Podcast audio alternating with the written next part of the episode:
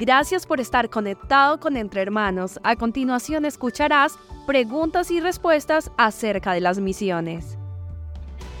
Bueno, solo quisiera explicar que a veces cuando se piensa en misiones o la gran comisión, eh, se toma un pasaje que es esencial, que es Mateo 28, 18 al 20, que se conoce como la gran comisión, donde Jesús dice, toda autoridad me es dada en el cielo ¿no? y en la tierra, por tanto, ir y hacer discípulos ¿no? a todas las naciones, bautizándolos en nombre del Padre, del Hijo del Espíritu Santo, enseñándoles que guarden todos los que he mandado, etcétera, etcétera. Y bueno, y Hechos 1.8 también.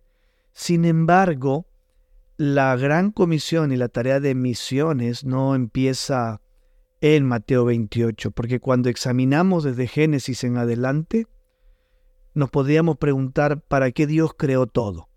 ¿Sí? Y la misma Biblia nos da la respuesta, ¿no? Para revelar su gloria y que su nombre sea conocido y adorado, ¿no? Por ejemplo, Salmo 8, 1 al 2 dice, Oh Jehová, Señor nuestro, cuán glorioso es tu nombre en toda la tierra, dice. Has puesto tu gloria sobre los cielos. Entonces, eso nos da una respuesta para que Dios creó todo. Ahora, específicamente hablando del hombre y para qué Dios los creó, la misma Biblia en Génesis 1, 27 al 28 nos muestra que Dios creó al hombre a su imagen y semejanza para ser un reflejo de ello y a través del hombre recibir gloria en adoración.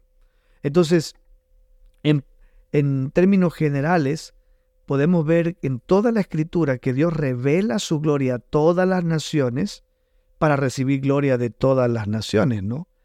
El pastor y, teólogo John Piper tiene un postulado que comparto mucho, que él dice que misiones no es el fin de la iglesia, no es la adoración, y que las misiones existen porque no hay adoración. Entonces, el principio bíblico fundamental es que Dios quiere ser conocido. ¿no? Dios creó todo para gloria de Él. ¿no? Dios creó para que todas las naciones le den gloria. Y si los hombres no le dan gloria, o todas las naciones no le dan gloria, es porque no todos los hombres le adoran. ¿sí? Entonces, es por esa razón que nosotros debemos entender que un principio básico para la gran comisión es que todos los pueblos le conozcan para que también le adoren.